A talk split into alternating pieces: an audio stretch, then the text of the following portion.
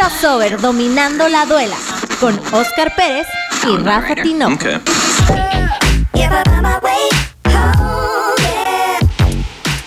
Hola, ¿qué tal amigos? Esto es Crossover Dominando la Duela con Rafa Tinoco y mi compañero Oscar Pérez que no alcanzó a llegar, pero se encuentra Cristian Núñez ¿Qué onda amigos? y el buen César, Qué bolas, qué bolas. que se quedaron a hacerme el paro para hablar de básquetbol. Y vamos a empezar el primer bloque con básquetbol mexicano y la Liga Mexicana de Básquetbol Profesional Femenil ya entra en su fase de playoffs. Eh, aquí les comento al buen Cristian y, a, y al César. Eh, la Liga Mexicana consta de 10 equipos y es en dos conferencias. Esas dos conferencias pasan los, mejo- los mejores 4 de 5. ¿Y cómo se dividen las conferencias? ¿Entre norte y sur o qué? No, no, no, aquí ya fueron más este inteligentes y le pusieron conferencia mexicana y conferencia nacional. ¿no?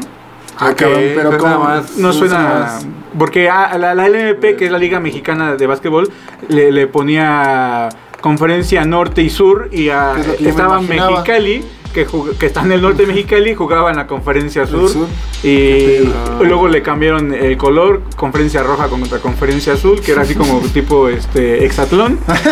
y bueno, y, y eso, Texatlón, Texatlón acaba de morir, ¿no? Una Sí, una chica, sí, una chica de COVID de 29 años falleció. Qué eh, horrible. No porque todas salgan, salgan ustedes también a hacer lo loco. Sí, sí, sí.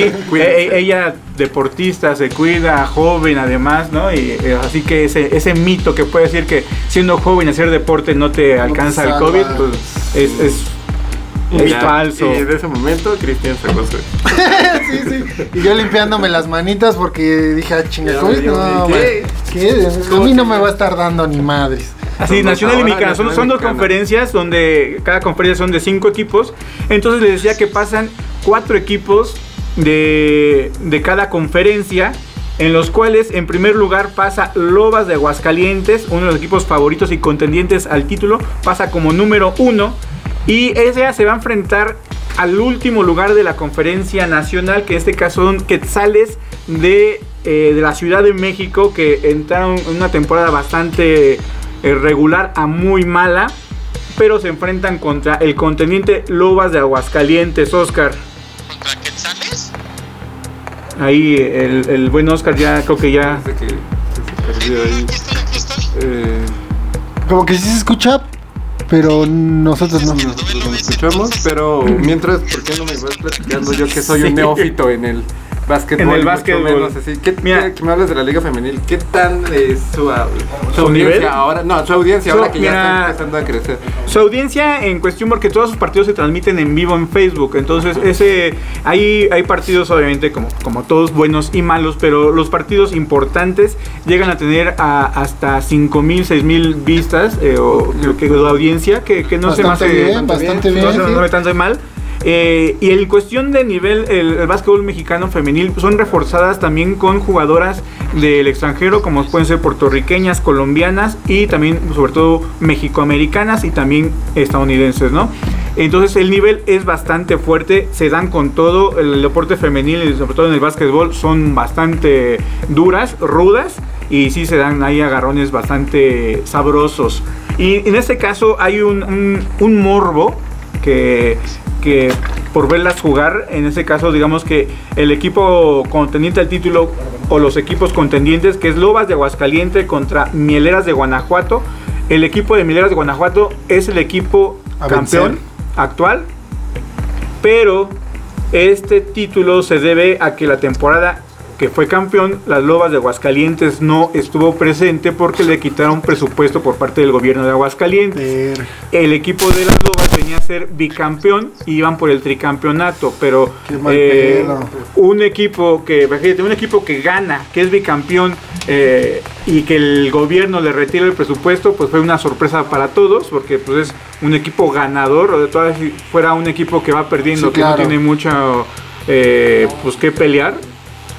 Pero digo Pues, que al, al no. gobierno no le conviene o porque hizo eso, o sea, digo, no, no hay... Pues ahora sí que hay intereses, que es como, como el nuestra cabecita blanca que le gusta el béisbol y prefiere invertir en béisbol que otro Claro. deporte. Eh, así pasó algo en Aguascalientes. Aguascalientes, fue muy criticado. Este año regresa a Lobas de Aguascalientes y entonces ahí está el morbo.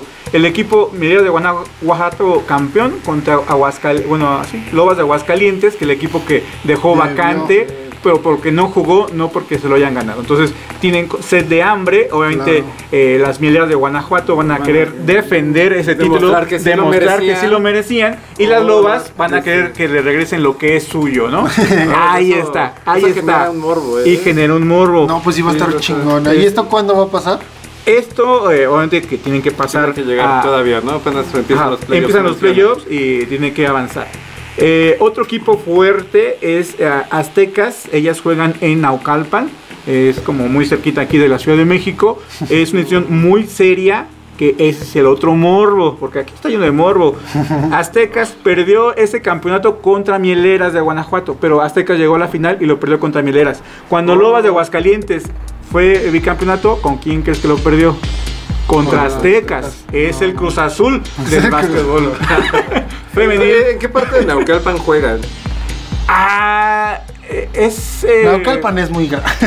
Sí, no, la verdad sí, eh, ubicado bien, bien, bien dónde queda su, su estadio, porque aparte eh, ellos jugaban en Huehuetoca y este año hicieron su propio gimnasio, su propio estadio, que es patrocinado por Cleto Reyes, eh, que son una marca de guantes de box. Ah, ok, ok. Y tiene gimnasios y, y otras cosas, pero así ubicado, ahorita quieres te investigo dónde se encuentra el estadio de Pero Aztecas, está en Naucalpan. pero está en Naucalpan. O sea, la liga femenil se está reestructurando bien, ¿no? O sea, digo, ya, ya hay más Ya tiene- inversión, más vista, o sea... Sí, sí, sí. Eh, una de, de las entradas que para tener un equipo, una franquicia de, de la liga, eh, es que sean transmitidos y que tus partidos sean transmitidos en vivo y por Facebook. Entonces, eso es fundamental que un equipo se relacione con alguna productora para que sean lanzadas en vivo en Facebook. Eso es por lo mínimo lo que requiere la liga. Obviamente, eh, fuerzas básicas, además, pues dependerá de cada institución. Hay unas que lo llevan muy bien, como este equipo de Aztecas, que es un equipo bastante sólido en ese aspecto.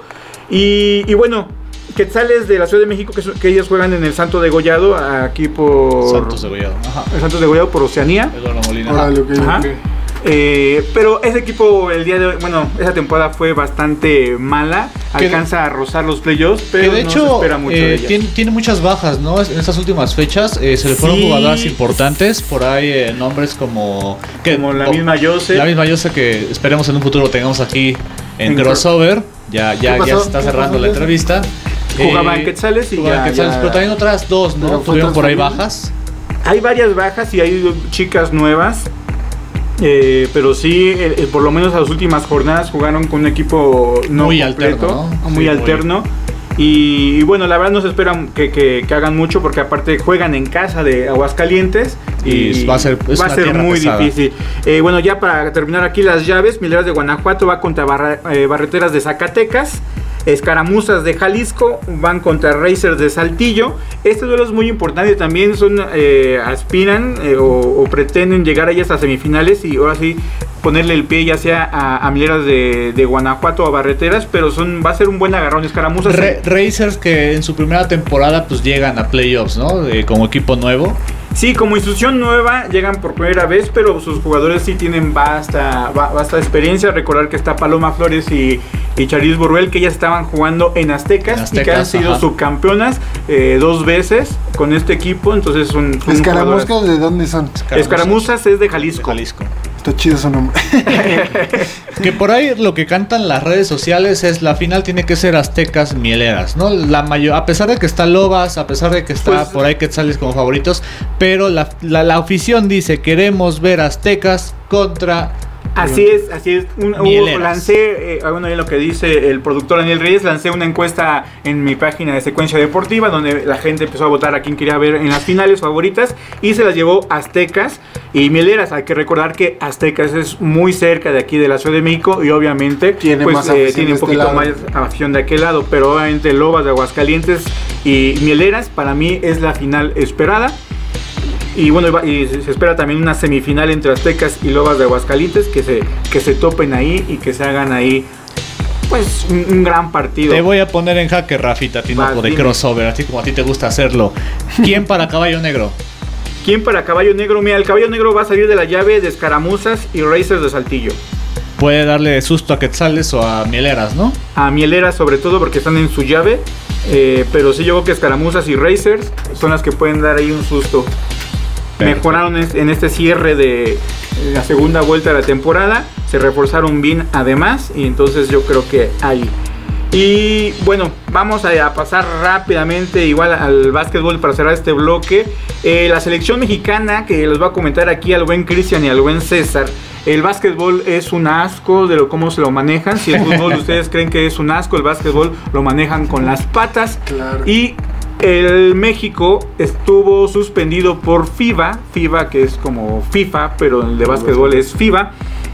Fue, estuvo suspendido por, porque no sabían quién era el dirigente, que los papeles no concordaban, que las fechas no sé qué. Entonces a la que eh, Ana Guevara puso como dirigente del básquetbol, que era la maestra Xochitl Lagarda, la FIBA le dijo... No te pues, reconozco. No te reconozco, tus papeles están en tiempo extraordinario y, y las firmas Oye, no oye, checan. así como paréntesis, esta Anita está haciendo un desmadre desde que llegó con todo el deporte. Mira, algo horrible. Ella y horrible. Hermosillo, ¿no? Sí. Hermosillo y Mira, yo- Anita Guevara, no sé qué. qué Mira, yo, yo, mi opinión que tengo de sobre, sobre Ana Guevara, yo siento que Ana Guevara nada más pone la carita y los que mueven todo lo demás, eh, el cochinero está atrás y ya finalmente la llevan entre las patas y Bueno, es la sí, que como, da la como cara. siempre, ¿no? Como, Pero- como- Y, pero sí, obviamente, si ella tiene eh, da a dar la cara, que pues por lo menos que se limpie, ¿no? Que se sacude la mierda, porque sí le está cayendo y no se ve que, es que que salga de la cabeza para aquí algo que respirar. tienes que, que tienes que saber, Chris, es que por mucho que quien esté de director eh, general de deportes del México, no se mete con federaciones. Federaciones tienen siempre un poquito más de poder que la misma eh, Ana Gabriela Guevara. Caso de, por ejemplo, la Federación de Fútbol Americano se maneja muy independientemente. Sí hay un presupuesto, pero se maneja independiente. Eh, en el caso de básquetbol, la Federación Mexicana de Básquetbol siempre ha sido un desastre por intereses políticos. La- las mismas tres ligas que de repente había en México. Eh, Importantes. importantes, cada quien se manejaba entre sí, marcas de balones diferentes, eh, y cada quien tiene a su gallo para representar. Incluso Rafa sabe que hubo una ocasión que había dos selecciones mexicanas. Y, y entonces, ya para saber, ya para llegar a esas instancias, es que está muy cañón Sí, el asunto. claro. Sí, Entonces- y, FIBA dijo, a ver, pónganse de acuerdo. aviadores, ¿no? Eh, Ajá. que estaban ahí recibiendo.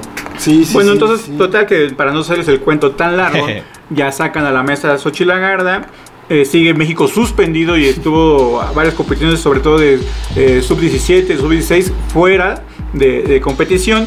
Y bueno, se acercan los- lo- las Olimpiadas, ¿no? Viene el Proolímpico. México, por milagro de Dios, me- pasó como mejor cuarto lugar. Cuando todo el mundo decía, pues ya en cuarto lugar, pues Hasta los jugadores no querían jugar, ¿no? Me, me, me Pues sí, había jugadores que obviamente si sabes que vas a ir al lugar eh, donde te vas a preparar un día antes, pues no, no, sabes, no quieres ir a jugar. Digo, ¿para qué vas a un partido sin no tener A humillarte tú un solo, partido? ¿no? Pero Total bueno, que todo ajá. eso con una varita mágica se arregló. Yo no sé dónde sacaron dinero, yo no sé cómo estuvo, pero todo se arregló. Y, Ya hay y lista. FIBA le da el voto de, confianza al nuevo dirigente y dice, ¡pum!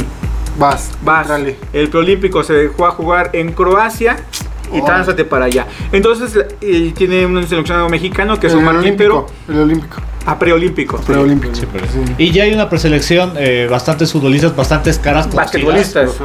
Eh, Sí, dije, ¿qué? muchos mexicoamericanos que ahí está el conflicto porque solamente FIBA reconoce a uno. Entonces habrá, Sí. habrá que ver si por ahí se llega a meter Juan Toscano, si por ahí este Golden State no dice no, no, no, te quedas acá. Y falta Bueno, ver, ¿no? va a haber una, una lista, bueno, que así como dice eh, Daniel Reyes, el productor, esa lista, bueno, yo les recuerdo, un equipo de básquetbol se conforma de 12 equipos, es decir, los que van a las Olimpiadas deben ser 12 jugadores. Esta lista la hacen de 30. De esos 30 está Paul Stoll, que como su nombre bien lo dice, es México-americano. Orlando, Orlando Méndez, Méndez, que su nombre no lo dice, pero es México-americano. Víctor Álvarez, Víctor. Álvarez es joven mexicano. Moisés Andrasi, ex capitán. Tu pollo, tu Mi pollo. pollo. Jorge Gutiérrez, ex NBA. Jorgito, mexicano. Jorgito. Alex Pérez, que es México-americano, pero como Alex Pérez ha jugado desde los 16 años para la, sele- para la selección mexicana, cuenta como Cuenta, mexicano. sí, pues sí. Diego Willis, Diego que Willis. está en España, ¿no? Si no mal Diego recuerdo. Willis, no, se fue a, a Ah, una ese es universidad. Bonilla, ese es Bonilla. Ajá, ese es Bonilla. Y, pero ya sí anda regresando aquí. Diego Willis sí es Mexa Mexa. Bueno, tendrá apellido de Willis, pero sí nació aquí en México. Santiago Ochoa, que es mexicano. Paco Cruz. Paco Cruz es para mí en la actualidad el mejor basquetbolista mexicano. Paco Cruz juega en España en este momento. Eh, después viene José Estrada, que también es muy bueno. Sí, es sí, eh, mexicano. Omar de Aro también, eh, joven mexicano. Brian Ceballos. Que este Brian Ceballos es de la U17, porque esta, esta lista hay cuatro chicos que son menores de 19 años, me parecen como U18. En este caso también está Brian. Y está Lucas Martínez, que es es mexicoamericano americano. y que ha sido, bueno, fue campeón esta temporada con Flamengo en, Gael en Brasil. Bonilla, del y Gael Barcelona. Bonilla, que es como nuestra máxima esperanza en el básquetbol. Él está jugando ahorita en Barcelona, en el equipo juvenil de Barcelona, y se espera que pronto debute en Barcelona en, la, en el primer equipo. Y la 16, NBA 17 años. tiene 18 17, años ya. 18. Ellos fueron campeones del Centro Básquet U17, entonces tienen entre 17 y 18 años. Y Gael Bonilla ya hasta ha sido observado por la NBA y lo han invitado a campamentos a realizarse en Estados Unidos. Ah, bueno. Y donde ha estado entre los mejores 10 o 8 jugadores de esos campamentos. Entonces, tenemos un Hay viejo esperanza, conocido. hay esperanza. espera que, bueno, que sea nuestra esperanza. Y luego Acá. viene Gabriel Girón, que es México-panameño, pero nació en Monterrey.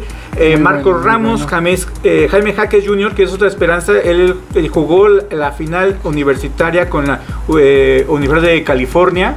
Y bueno, es el segundo mexicano en jugar en esa universidad. El otro fue Lorenzo Mata. Está Esteban Roacho, otro chico de 18 años que también se espera mucho de él y se acaba de ir a España. Juan Eh, Está el joyita. México-americano Juan Toscano. La joyita que Juan Toscano. si Juan Toscano dice yo voy a la selección, todos, Todos los mexicoamericanos van, les dicen, ok, ver. cámara, ¿para qué me quedo? va?" y va a jugar Juan Toscano, que está jugando en la NBA con Golden State Claro. eh, y que, que acaba de, de- de perder el play-in, casi entrando a playoffs y ha dado una buena temporada. Viene Irwin Ábalos. Jonathan Machado, un buen conocido de nosotros aquí en Capitanes, hemos conversado con él. Fabián Jaimes. Fabián Jaimes, que es de Nezahualcóyotl. Un saludo a Fabián Jaimes. Y después también viene eh, Juan Pablo Camargo, que es otro chico de estos chavos que la andan rompiendo. Eh, Jorge Camacho, un experimentado poste. Edgar Gabribay, igual un experimentado poste. Y Gustavo Ayón, que es el líder de, de este equipo, ex NBA también, jugador y campeón muchas veces con el equipo del Real Madrid allá en España. Alejandro Reina, Israel Gutiérrez y Jorge Moreno. Esta lista de 30 jugadores eh, se tiene que redu- reducir a 12. Qué Pero- difícil. Aquí lo importante que, y digo que ya hubo lana, es que no se van a ir al preolímpico nada más así sin jugar ningún partido. Hicieron una gira previa donde el día de hoy ya se concentraron en Saltillo, ya les dieron la- las pruebas de, de COVID para viajar ya a el, el 12 de junio a Polonia a una copa. En el GACOP. Obviamente muchos que se van a quedar, yo me imagino, en la selección, ahorita están jugando en Europa, como es el caso de eh, Paco. Cruz, Jorge Gutiérrez, eh, hasta el mismo Ayón que andan allá por las Europas. Entonces, pues esa gira obviamente les queda mucho más cerca. Entonces, el, el 12 de junio se van a enfrentar a Polonia en una copa y después el 13 se enfrentan A Rusia o a Túnez. o a Túnez, ¿no? Que todavía está por definir ese, ese partido. Posteriormente se van a Grecia a una copa donde se van a enfrentar a Grecia el 18 de junio, el 19 A Serbia. a Serbia y el 20 a Puerto Rico, ¿no? Un viejo conocido nuestro en todos los deportes Puerto Rico y se dan, Y que nos dan en la madre, se dan ¿no? buenos agarrones en, en cuanto Sí, a box, en cuanto a básquetbol, Béisbol. y- y béisbol, Todo. muy bueno. Fútbol Y- no. Fútbol no. Fútbol no. Ay, sí, no.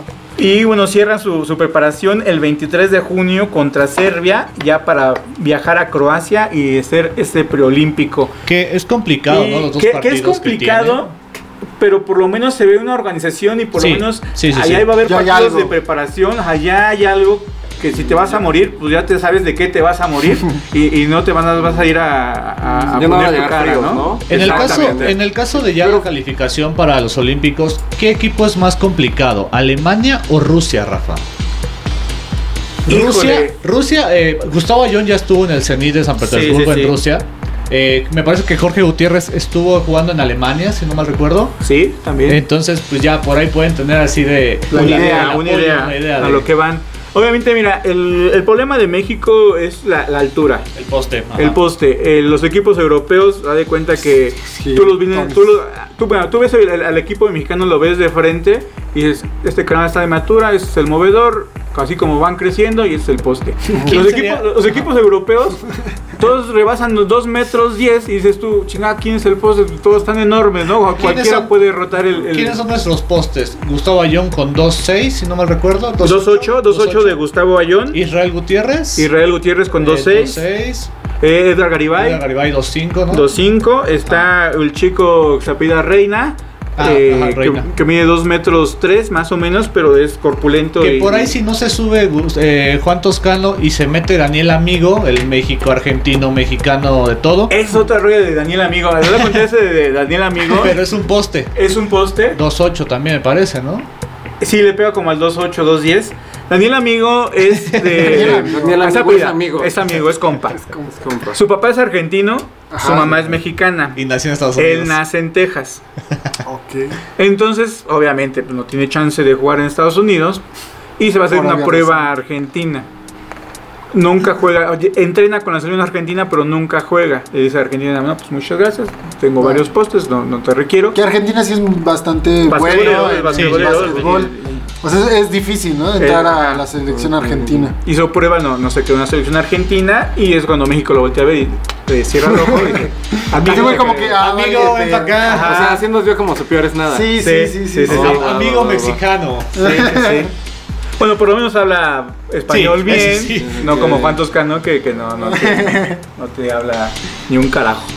Y entonces, este, bueno, eso es el tema de la selección. Y obviamente le, aventamos la mejor de las vibras para esta gira eh, en Europa. Y ese preolímpico, pues por lo menos que hagan un buen papel. La verdad, yo no espero que pasen a las Olimpiadas, pero por lo menos que sí lo peleen, que se vea un equipo aguerrido y jugadores nuevos como Gael Bonilla, que, que se empapen de ese básquetbol de Paco Cruz, de Gustavo Ayón, que son la experiencia, y que hagan un buen resultado. Y que sobre y todo más ahora que- que... regresan, ¿no? Que dices que estuvieron Sí. un tiempo sin tener el voto de confianza, Confianza. que ahora que regresan pues vayan teniendo más confianza y, Exacto. y para próximos torneos, ¿no? Y Es más que nada, eh, yo creo que lo más importante es la experiencia europea. Hay que recordar que las selecciones eh, de América de básquetbol, casualmente, muy rara, una vez se enfrentan a Estados Unidos, a, perdón, a Europa, a menos que sea un mundial, una- Un preolímpico un preolímpico. o alguna- Entonces, la experiencia de jugar, aunque nos pongan en la torre, pero la experiencia de jugar allá es lo más importante sí, a sí. rescatar. Digamos que lo que en el fútbol antes pedíamos a gritos en a principios de los 2000 o antes de los 2000, en la selección sí. apenas está en la, en la mexicana de básquetbol apenas está con ese roce de Europeo. de europeo y, y probablemente enfrentarnos contra los gringos que o con la Gili que es lo O normalmente sea, a pesar de toda la mierda que, que, que, que, me acabas de comentar, hay algo positivo en todo esto. pues, a fin de que podríamos pasar a las Olimpiadas. Digo, con, mira, el Cruz Azul ya fue campeón, los astros se pueden acomodar, Ya se Ya pueden cualquier mover. cosa puede pasar. Ya se alteró el orden natural de las cosas. Claro, claro. Ya, ya, ya. Pero Pues digamos, vamos- sí, un punto. Vamos a, a nuestra primera pausa del bloque que ya nos extendimos un chingo. ¿Ves? Pero. y regresamos a hablar de la NBA ahora sí.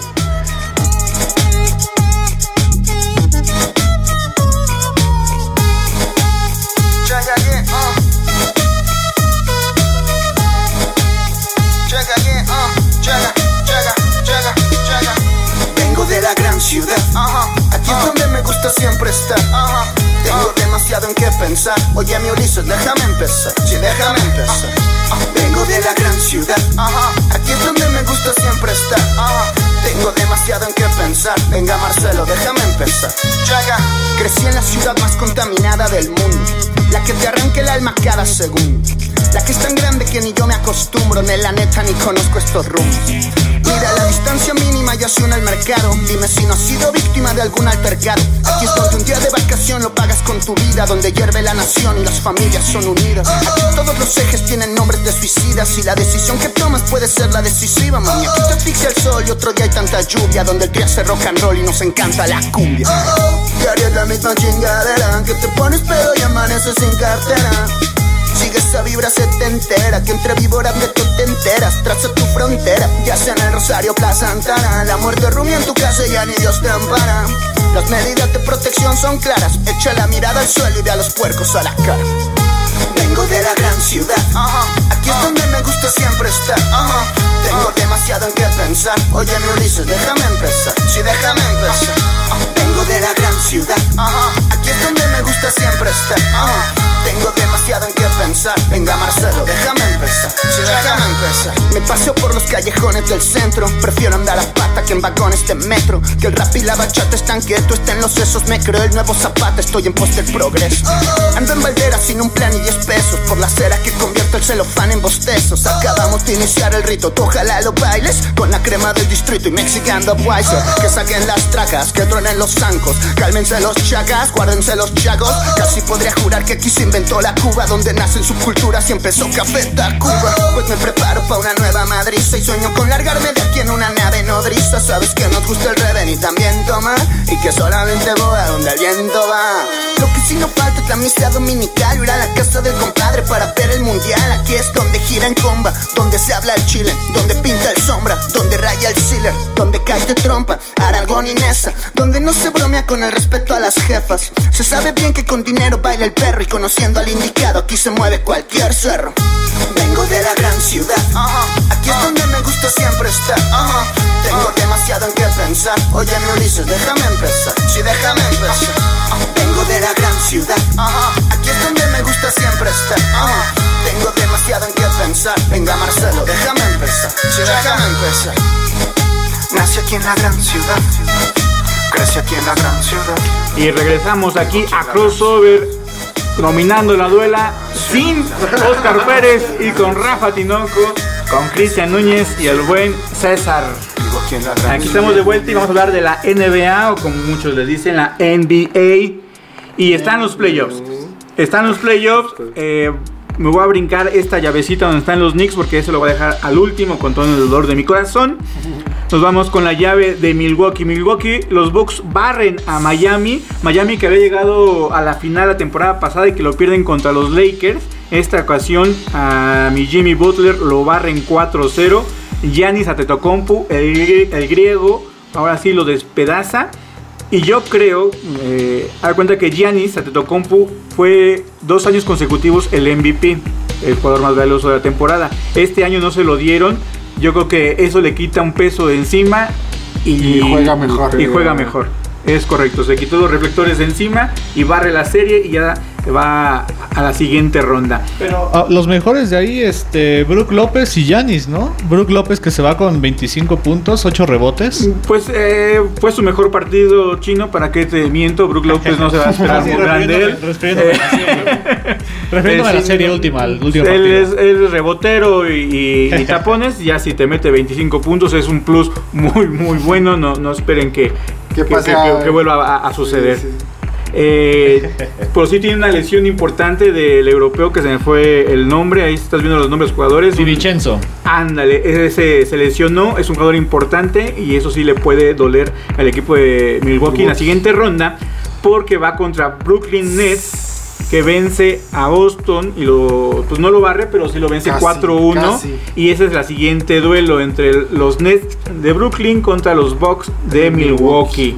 Eh, un duelo Va a estar bueno, va a estar pues bueno. va a estar bueno, pero sí tiene mucho más herramientas para ganar el equipo de los Nets. Tienen a Kyrie Irving, que le dio el título a LeBron James cuando jugaban con los Caps. Tienen a Kevin Durant, campeón con Golden State.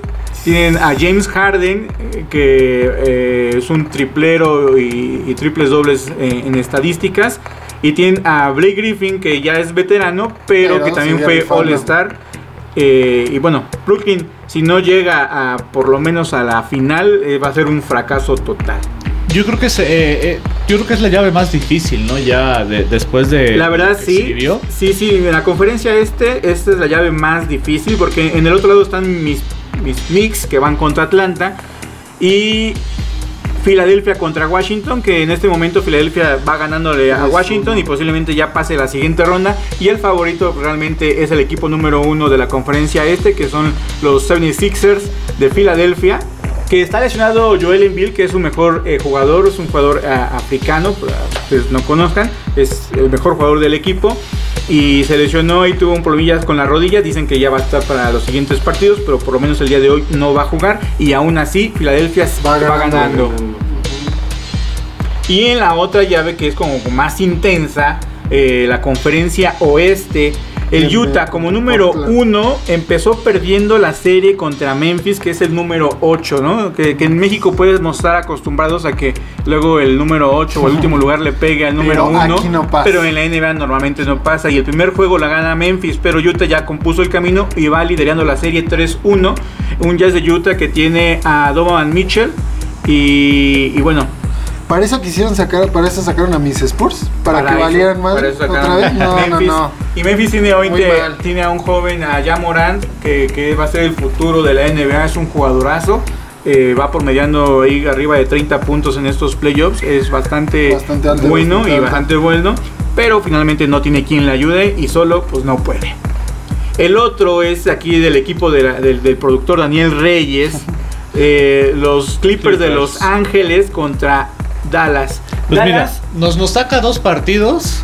Dallas empieza dijimos- ganando 2-0 la serie. Dijimos, ya, ya se nos cayó Los Clippers los, ya los Clippers. el- van para abajo, pero, No, no, no, realmente alcanzan la serie y la empatan. Nada más un mal 2-2. partido, ¿no? Que sí perdieron por arriba de 20 puntos. Sí, la, fueron, eh, eh, el partido que perdieron no, no fue tan malo, el primero. Pero nos desquitamos en el último, sí, 81-106. Paul George y Kawhi Leonard obviamente siempre van a estar ahí.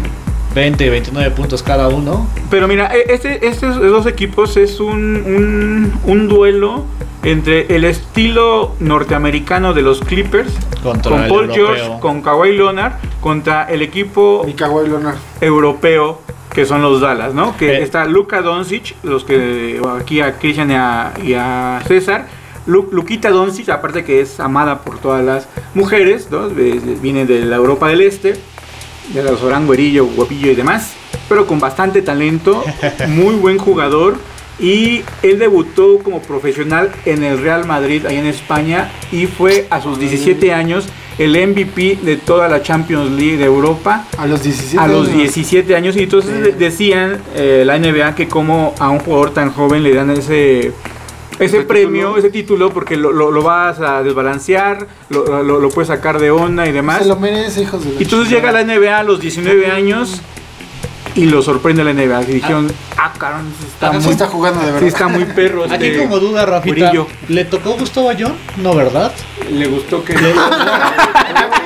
ah, jugaron juntos. Le tocó, sí, tocó, ¿verdad? sí. Lo tocó, era menor de edad, chino.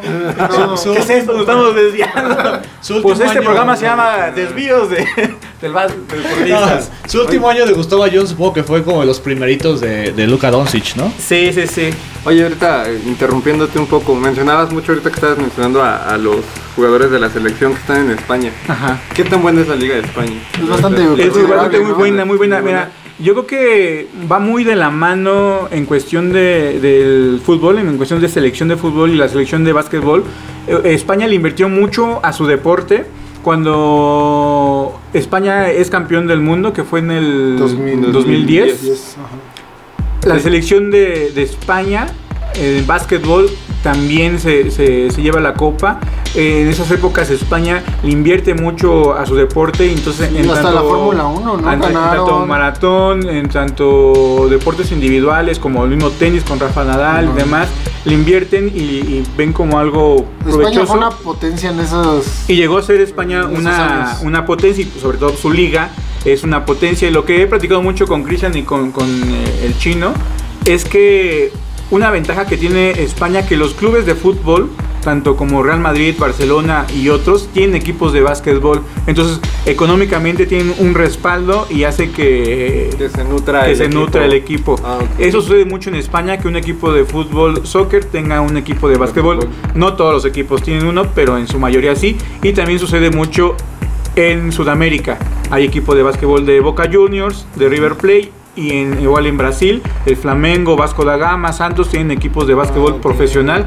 Y entonces, de hecho, el equipo de Flamengo se llama así Deportivo Club no sé qué. Y, tiene muchos más deportistas desde eh, box, eh, atletismo, básquetbol, voleibol y, y demás.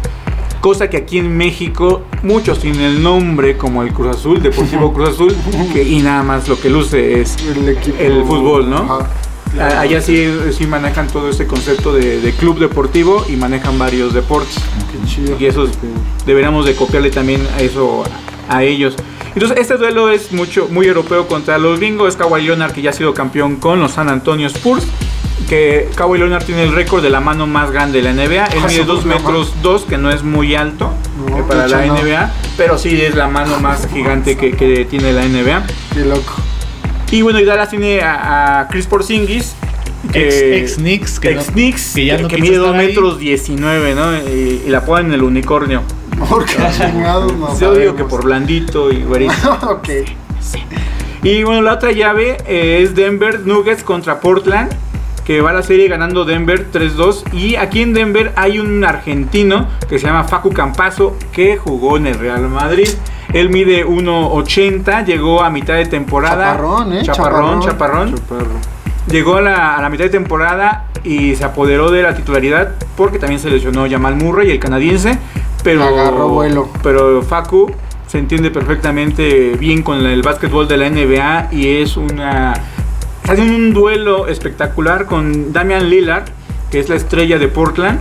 Y, y bueno, Damian Lillard mide 1.88, eh, Facu Campazo como 1.80 pero les toca marcarse mutuamente y se dan un agarrón, Duelo, duelo, un duelo. duelo de playoffs, un, un básquetbol agresivo, fuerte. Y que esas llaves están y no parejonas, andan, no ¿no? andan, se andan, andan parejonas. El día de ayer jugaron Portland y Denver, se fueron a tiempos extras para ganar el partido Denver eh, y, ponerse arriba en la serie, pero empata eh, el juego para irse a tiempos extras este es Damian Lillard, que Damian Lillard eh, la apodan Dame Time porque acostumbra a ganar o empatar los partidos en los últimos segundos y ayer lo hizo para ir a tiempos extras. Ah, Faltaban pero- pero 8 yo- segundos, él dice la bola. No es como LeBron James. que, Que se cagó. Que se caga. Sí, sí, sí. Él dice, denme la bola, Yo yo, hago. me hago cargo. Todo el mundo sabía que la pelota iba para él. Y no lo Y no le importó. No, sí lo marcaron, Y pero no le importó. así. Se lo quitó, se quitó la marca, sacó el fogonazo Y adentro. y adentro. Pues y se mira- van a tiempos extras. Y hay una parte importante. Y en tiempos extras eh, rompió un récord en playoffs. La- Damian Lillard metió 12 triples. eh, No, rompiendo el récord en playoffs. Porque el récord en temporada regular es de 14, que lo tiene Clay Thompson y, y, Ajá. y Curry.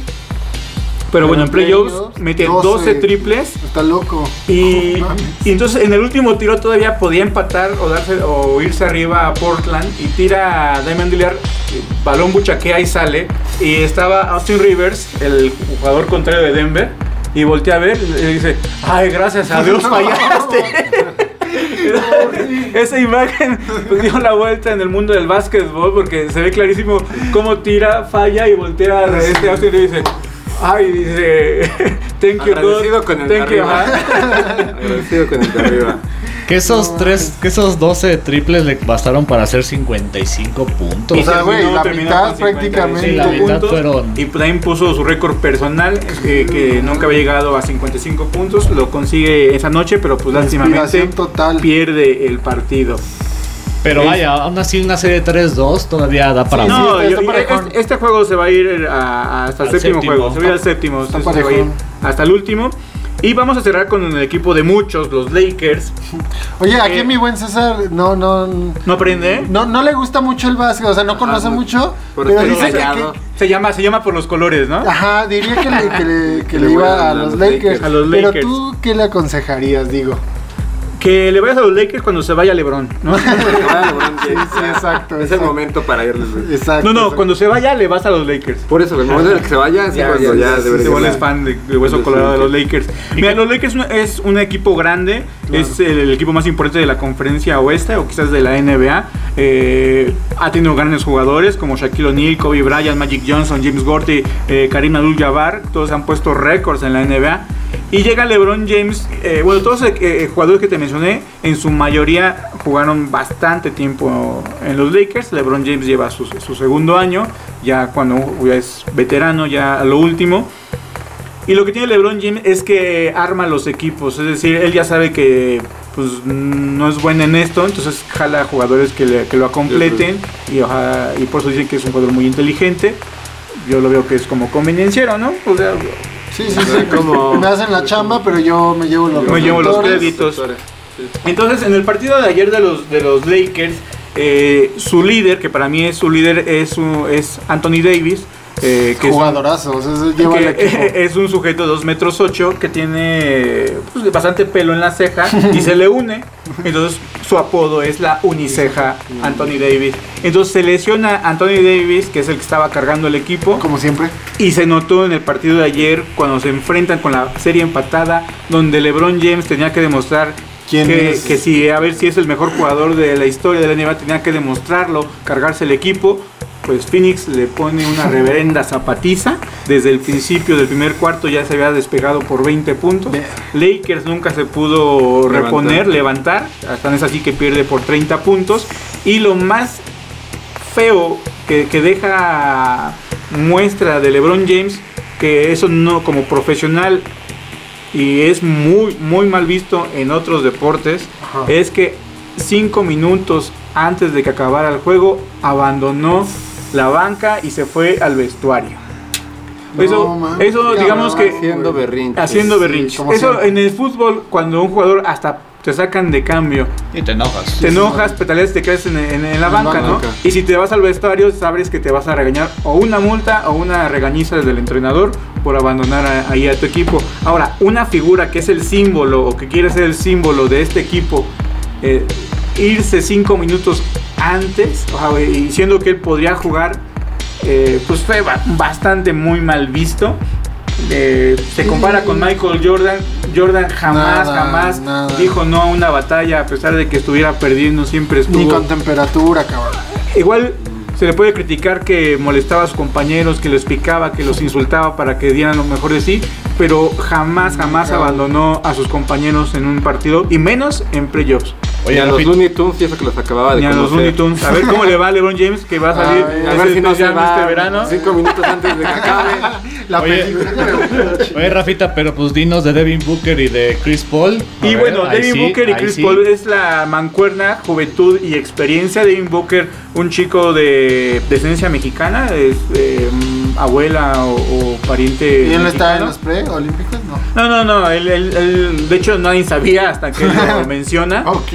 Eh, pero sí, bueno, es su abuela la que es mexicana, de toda su familia ya es este. Entonces ya él no, él no Sí, podría. él no cuenta y además obviamente sí está, sí es un All-Star, sí va a ir a las Olimpiadas quizás con Estados Unidos No. y obviamente va a preferir ir a... Claro, Y, obviamente. aparte con sus 24 años, pues tiene todo el mundo por, para Sí, comerse. sí, y es un jugador triplero, eh, talentoso. Y la mancuerna con Chris Paul, que es el movedor de pelota, eh, toda la experiencia que tiene Chris Paul, el manejo que, que tiene, a pesar de que en el- este último juego jugó nada más como alrededor de 20 minutos, pero con esos 20 minutos le bastó para, 22. Para para demostrar. demostrar eh, de qué cómo maniobra, porque no simplemente es meter los puntos, sino que realmente maneja el equipo y Chris Paul lo tiene perfectamente bien. Y bueno, para los que no nos gusta el juego de LeBron, no tanto así de los Lakers, porque a mí me gusta mucho cómo juega Anthony Davis, No. la ceja. Pero que Phoenix venza en esta ronda a los Lakers, pues, le, pues me Oye, gustaría. y que me platicaste en la semana también que ahí rompió el protocolo LeBron y no le hicieron nada al Ah, sí, cabroncito. sí, sí. Bueno, es- mira, el caso de LeBron James, cuando la NBA sabe que se va a ir Michael Jordan y que tiene que buscar una figura que represente o que lleve la bandera La de la NBA. Los siguientes años, eh, protege desde la preparatoria a, A su LeBron, a LeBron James. Hay un un equipo que lo resguarda en tanto que no se meta en problemas y si se mete pues que no se sepa Eh, Claro. que su vida personal sea Limpia. íntegra limpia entera que, que digo que no es, está perfectamente bien que así debe, debería ser no solamente él sino todos los jugadores que, que se, se porten bien y que pues tengan un, un financiamiento en sus cosas que inversiones pues, para que cuando no sean jugadores pues Sí, una vida no, se, no se la gasten y demás. Pero eso está muy bien. Entonces, pero eso lo, lo va llevando la NBA. Entonces, eh, cuando eh, en un equipo selecciona a un jugador importante y sabe que va a quedar mal LeBron James, eh, fingen, igual y no es tanto caso de LeBron James, pero su ese equipo sí lo aconseja para decir, ¿sabes qué? Has seleccionado porque si no levantas al equipo, el que tu imagen se va a ver perjudicada, ya firmamos con tantas marcas, entonces tú no puedes estar en un equipo perdedor o ser parte de un equipo perdedor, entonces eh, ponemos cosa que está lesionado y si el equipo va mal es porque tú no estás jugando. Eso es lo que sucede con él. Entonces, en esos protocolos de, de- de COVID que implementó eh, la NBA por la, eh, por la pandemia y que la temporada pasada hizo la burbuja, entonces hay una restricción eh, de los jugadores. Ok, si tu jugador va a salir, eh, para ingresar tienes una multa si no pidió permiso o por los motivos que ha hecho, tiene una multa de 10 días. Para ingresar a tu equipo, pues tienes que conseguir un protocolo que son otros 10 días para que vuelvas a, a- A jugar. a jugar o, o estar en la plantilla de- del equipo, no, no puede haber un contacto directo. Y muchos jugadores fueron a bodas de su familia, de su hermana. Cuando vieron por ahí, rompieron protocolos y cumplieron con ese castigo de 10, los 10 15 días, sí. días, 20 días, no sé, de, de que, que tuvieron que pagar. Entonces LeBron James está en playoffs y anuncia su tequila, su marca de tequila, y la anuncia con este Drake, Con el rapero el- Drake. el, rapero Drake. Y pues, hay Bad fotos, Y hay Bad Bad Bunny. Bunny, hay fotos, el evento fue, pues, me imagino yo que en un antro, una cosa así, donde lo presenta y demás. Y la NBA no hizo nada. Simplemente. Simplemente llegó él, se, se paró, se sintió, jugó. La, Se taparon la los NBA ojos. se hizo de, de vista gorda. Eh, un periodista después del juego le pregunta, oye, pues sabes que la NBA sí está enterada de que violaste el protocolo y no te hizo nada. Y él dijo, yo voy a jugar el siguiente partido y eso es lo que me importa. ¿no? Así, Así, tajante. y el- Como, como ese chiste de deportología, a los deportistas no les pasa nada, ¿no? A los deportistas no hacen nada. Pero exclusivamente a él es. A él, sí, si otro jugador hubiera violado esa, obviamente la NBA es muy estricta y los deportes o la disciplinaria gringa sí es como muy estricta, pero en este, eh, a LeBron James siempre lo han protegido. Vamos a un pequeño corte y ahora sí vamos con, regresamos con la mejor sección. LeBron James en el país de las maravillas, diría la banda Hola amiguitos, hoy les voy a contar sobre un lugar fantástico. Está allá, en el tercer mundo, donde aunque muchos son pobres, de todos modos son felices, porque tienen cerveza, fútbol, la iglesia, la tele. Vengan, vengan conmigo. Será un viaje que no olvidarán. Señoras y señores, les doy la bienvenida. Este es el país de las maravillas, lugar extraño donde todo es fantasía, donde brindamos satisfechos de mentiras. La tierra de los panchos y de las marías es territorio libre y soberano, en mano de villanos, lugar de corrupción, paraíso de los narcos. Hola mis queridos mandatarios, gracias por dejar el barco a punto del naufragio. Pero el atole aquí nos gusta con el dedo, para evitarnos la fatiga preferimos el silencio. Con miedo por promesas de un empleo, cifras maquilladas en los medios y no hay pedo. Un momento por favor que me asiste la razón. Todo es armonía porque nos une el fútbol. Viva mi bandera, hoy ganó la selección. Los mexicanos a grito de gol. Brindemos satisfechos de mentiras. Saluda a todos por el país de las maravillas. Somos felices habitantes del planeta fantasía. En este cuento de hadas nunca gana la justicia. Brindemos satisfechos de mentiras. Saluda a todos por el país de las maravillas.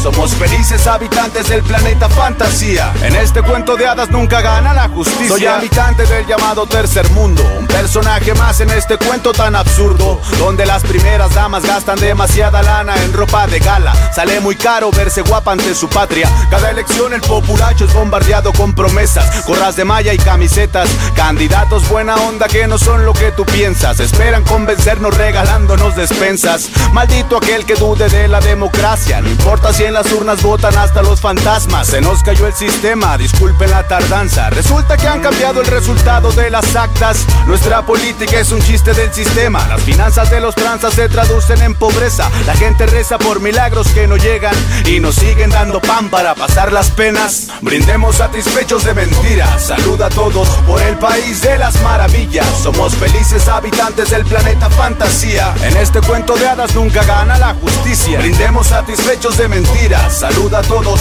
por el país de las maravillas. Somos felices habitantes del planeta fantasía. En este cuento de hadas nunca gana la justicia. La revolución en mi país tiene dos fases. Primero discernir, después encapucharse. Aquí los guerrilleros y cantantes son igual de populares. Ambos tienen que cuidarse de los paparazzis. Se cubren las matanzas con esmalte, se derrama sangre inútilmente. Indígenas tirados en montañas del sureste. Calibres militares siembran muerte. Diciembre 22 del 97. No esperamos la respuesta. Sabemos que nadie contesta las canciones de protesta. Solo señalo lo que a todas luces nos molesta. Pues duele ver a mi nación con esta herida abierta. Es el país de las maravillas. Pan y circo para todos. Seis años más de pesadillas. Perdonen que el final feliz no exista. Es que en este cuento de hadas nunca gana la justicia. Brindemos satisfechos de mentiras. Saluda a todos por el país de las maravillas. Somos felices habitantes del del planeta fantasía. En este cuento de hadas nunca gana la justicia. Brindemos satisfechos de mentiras. Saluda a todos por el país de las maravillas. Somos felices habitantes del planeta fantasía. En este cuento de hadas nunca gana la justicia.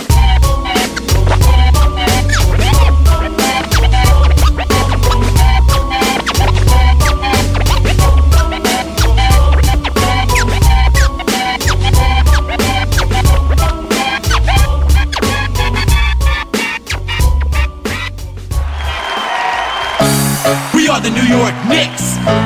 We are the New York Knicks. We are the New York Knicks. We are the New York Knicks. Say go New York, go New York, go. Go New York, go New York, go.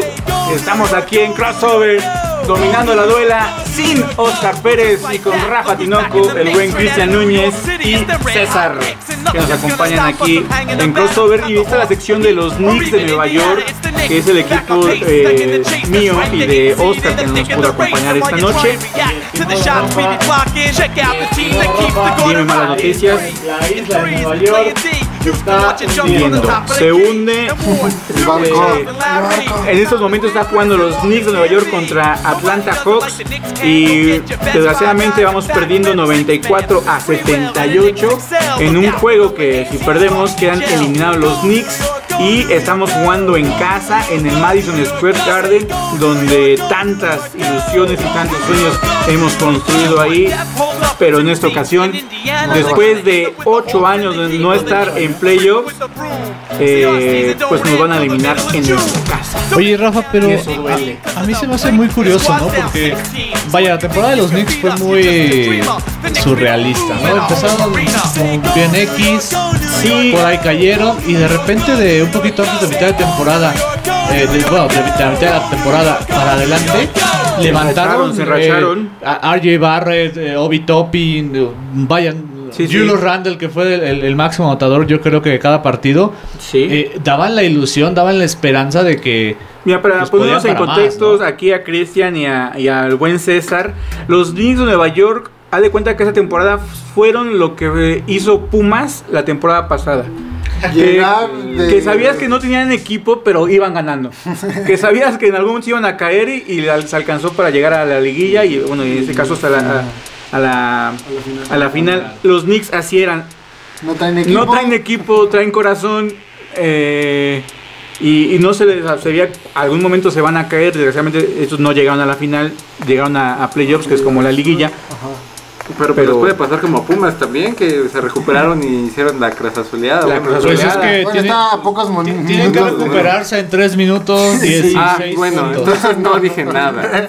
Sí, sí, sí, ya falta mucho. Pero bueno, tú como buen aficionado de los Knicks, digo, después de ocho años se sintió bastante bien, ¿no? Bastante O sea, bien, no solamente yo como aficionado, sino cuando el Square Garden recibió a los Knicks y ganaron un, bueno, ganaron un juego en esos playoffs contra Atlanta.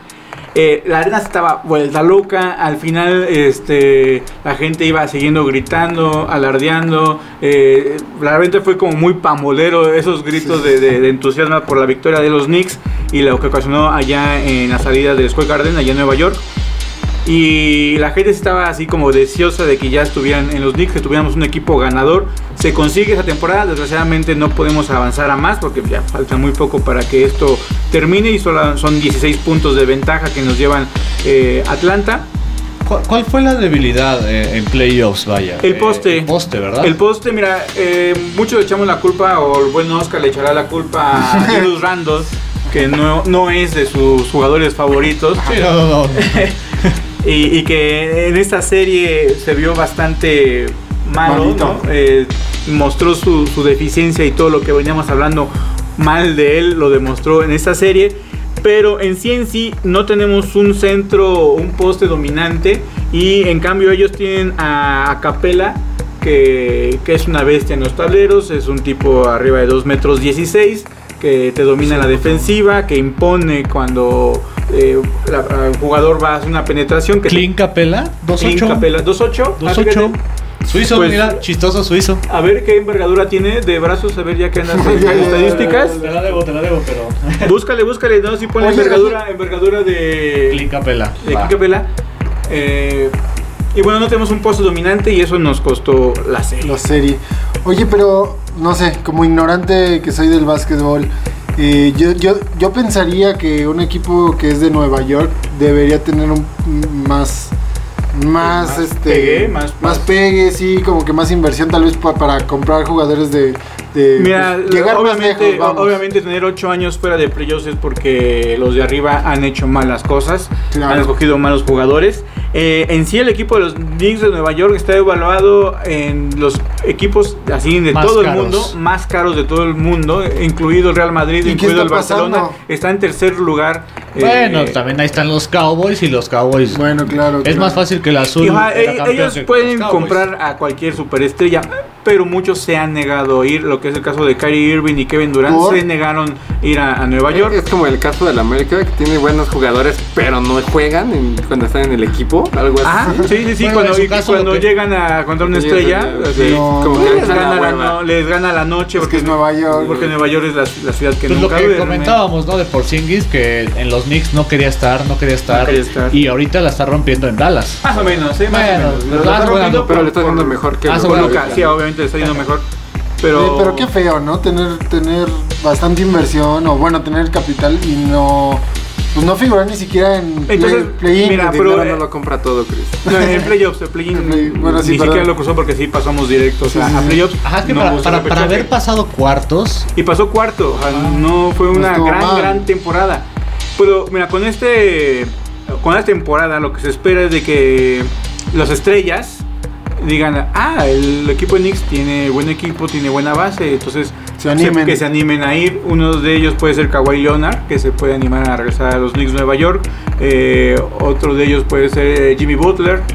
Y No, entonces... bastante. Digo, con este equipo con, o esta base de equipo con una superestrella que traigan, eh, el equipo pues, va a dar mucho más pelea.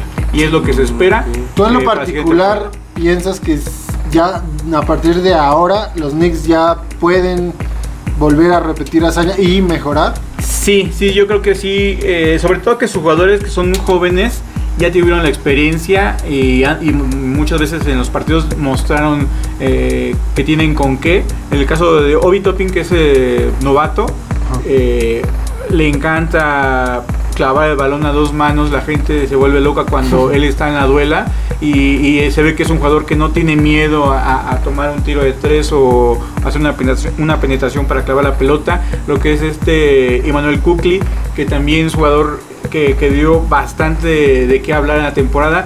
Entonces, son, son novatos, fue su primer año y se vieron bastante bien. Entonces, el siguiente año espero yo que refuercen eso. Eh, Julius Randle fue una sorpresa, de hecho, él ganó el jugador más. eh, que, ¿Cómo le llaman los gringos? Que, que mejor desarrolló su básquetbol, o sea, que ya no es un novato, pero que de un año a otro se consolidó, ¿no? Por ah, hizo, hizo un desarrollo mucho mejor. Y ya no se considera novato, o sea, ya. No, ya no, porque ya, tiene, ya tiene como 27, 26 Ah, no, años, ya no, no, es no, novato, no. pero de su temporada pasada a esta, su brinco fue mucho, entonces su desarrollo, Ah, su crecimiento fue mucho y ganó ese premio. Pensando eh, un poquito en, en el equipo, eh, ¿quién es como la promesa más que nada?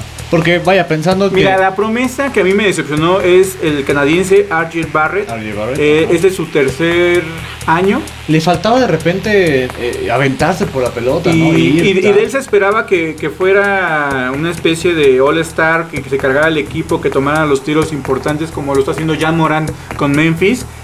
Y, y Le no, faltó. le falta, no tira los últimos, suelta el balón cuando...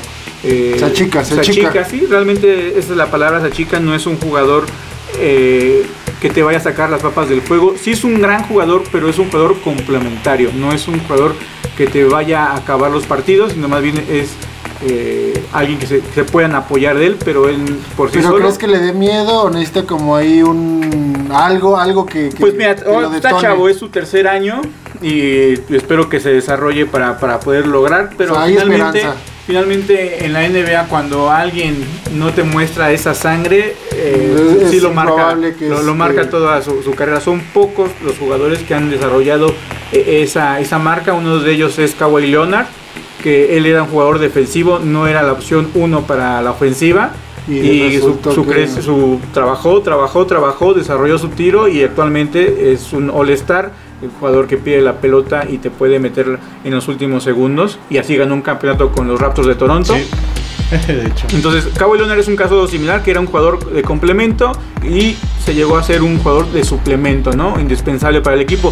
Barrett eh, tendría que tener otra personalidad. Ah, yo no veo que tenga esa personalidad para querer ser ese suplemento. Sí tiene mucho talento, sí tiene mucho con qué, pero no veo con esas agallas. En cambio, los novatos Obi Toppin y Quickly mostraron mucho más agallas en tirar eh, tiros importantes a la hora importante eh, que el mismo Barrett. Oficialmente, Rafa, 89-103, los Knicks. Pues mira, recortando la, la lista a, a 13 puntos, ya no son los 16, pero obviamente quedan 12 segundos por jugar. Pero y no se fue, no se fue barrido, digo, dio su luchita. 4-1, 4-1, pero eh, aquí lo que duele es que es contra Atlanta, que no es ah, no, no, favorito ni nada. Atlanta lo va a eliminar Filadelfia en la siguiente ronda. Alguna vez lo decíamos en, en, en- en secuencia deportiva que Atlanta no es como que tenga los super equipazos, No, ¿eh? sí, sí, sí. Sí, no. Son, son modestos, pero no pelean nada. No, tiene, eh, su mejor jugador es Trey Young, un jugador de 1.85, movedor de pelota, eh, un buen movedor de pelota, tiro de larga distancia, pero eh, su complemento es Capela y, y él son los únicos dos que en, en esa serie Collins eh, mostró bastante garra y se le metió la cabeza a Rondol porque el, el básquetbol a diferencia de- del fútbol, eh, no solamente tienes que defender y atacar. Yo sé que en fútbol moderno sí se defiende, se ataca, pero ahí es más personal. Es Claro, decir, claro. eh, si tú marcas a alguien y te metes a la canasta, sabes que en la jugada defensiva, él te, te toca a ti marcarlo y tienes que dominar o Las enseñarle, decirle que también sabes defender. Si él te hace la canasta, te va a voltear a ver y es de lo que tú me hagas, yo también te lo puedo hacer. Es un juego muy mental también el básquetbol.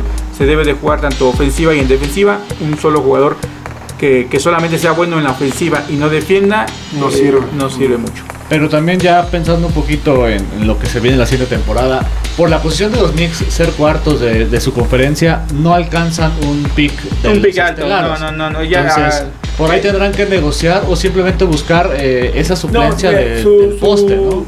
su estrategia de picks ya fue. Sí, ya. Es decir, fue, Ya esa- se fue- armaron, ya fue se la armaron. temporada anteriores. Se armaron de RJ Barrett, que fue el pick número 2. Se armaron de Obi Toppin, se armaron de Quickly, que son los novatos, son el talento que tienen que desarrollar. Compañero- O sea, ¿quién- quién su estrategia compañero de, de de- lesión? de- de picks ya fue. Ahora van a ir por la agencia libre y traerse a una, los que a estén una superestrella. ¿Qui- ¿Con quién, quién era la pareja de Sean Williamson en, en el college, en Duke? Eh, de Zion Williamson era RJ Barrett. RJ Barrett, ¿verdad? RJ Oye, Barrett. pero- pero- De hecho, RJ Barrett llega primero a la Universidad de Duke y él era el líder. Él, él- él sí era el que mataba los juegos y por eso eh, Oscar y yo teníamos esperanzas de él.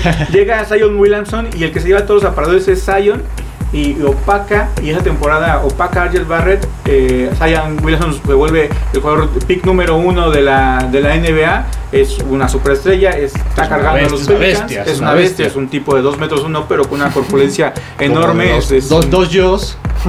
hasta tres dos chinos, hasta tres. Pues yo.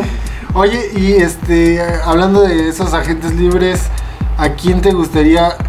¿Tienes a alguien en mente? Así como, ¿quién podría o, o quieres? Porque Ah. lo, lo que dices de los picks, según yo entiendo, es también la posición del equipo como quede, ¿no? O sea, Los también más- viene Sí, como sí. que tiene la oportunidad de de- escoger jugadores, ¿no? Los de hasta abajo escogen primero. Ajá, Sí, exacto. Para el, que el, que, el que paridad. queda hasta abajo tiene chance de escoger primero y obviamente escoge a- al mejor jugador de esa generación El universitaria. college. Y te digo, como agente libre, ¿tienes ahí en mente a alguien? Pues me gustaría mucho Kawhi Leonard.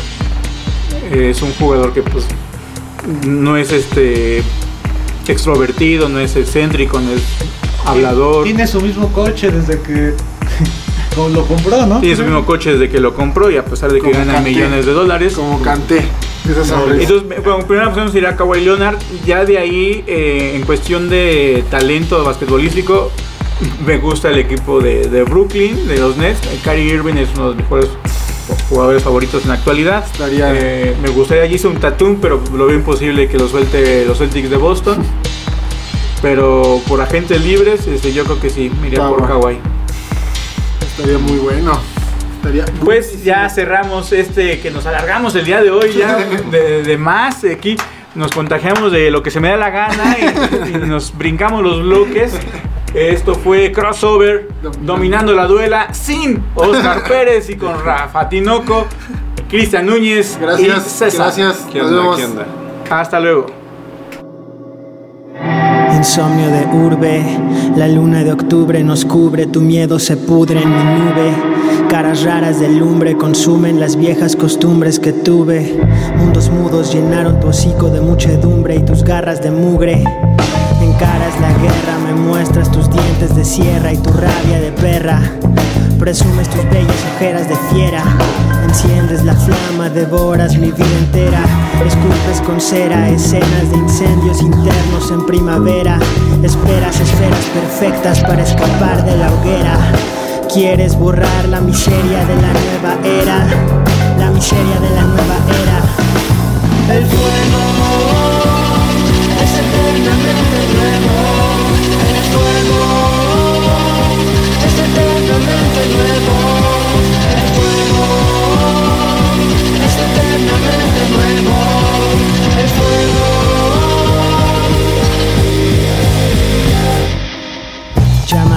Perdidas de amigas frías, lobos locos, orcos tocan bombos como bonzo. Diablos rojos presumen sus cuernos de toro con gozo. Un amigo inocente cumple condena en el calabozo. Cerdos vanidosos, camisas quemadas. ¿Qué más da? ¿Qué más da? El fuego es eternamente nuevo. El fuego es eternamente nuevo. El fuego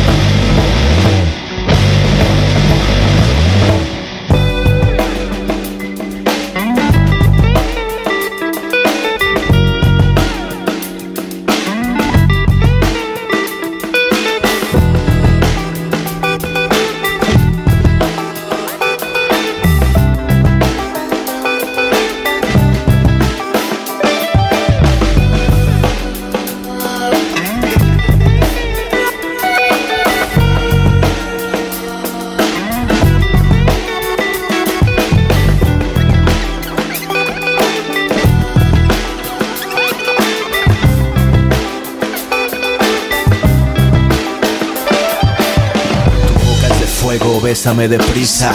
Ven y calcíname, sopla mis cenizas. Queme las hojas del jardín de tus delicias. Lo fumo del aire, pero me asfixia. Y es que tu piel me quema, quema. Soy un hombre llamas. No dejes que llueva, llueva, lleva, llévanos a conocer el sol. Escalando por sus rayos, allá voy. Si no vuelvo cuando el cielo esté oscuro, por favor, mándame señales de humo. Si no, no sabré por dónde están. Tendré que pasar la noche en la boca del volcán. Camino por un camino de carbón al rojo vivo, vivo en el azul de la flama. Soy un dragón herido. Tal parece que se incendió el ya que avanzo arrastrándome por el piso. Estas pesadillas son un infierno. El diablo me visita cuando duermo. El mundo es de pólvora, su núcleo atómico. Y yo, un niño pirómano jugando con fósforos, piénsalo. Te puede dar calor una fogata. Pero en el bosque te encuentra el oso y te mata. Solo una chispa y gasolina barata. Funden por igual el cobre que la plata. Y yo descubrí que en mi mente hay pirotecnia. Pero los doctores dicen que es esquizofrenia. Dime, ¿conoces las lagunas mentales? Bueno, pues yo tengo incendios forestales. Acaba con esta tortura, te lo ruego. Acaríciame con tus manos de hielo. Dispárame, ven, fusílame de nuevo. Vamos, prepara, apunta, fuego, fuego.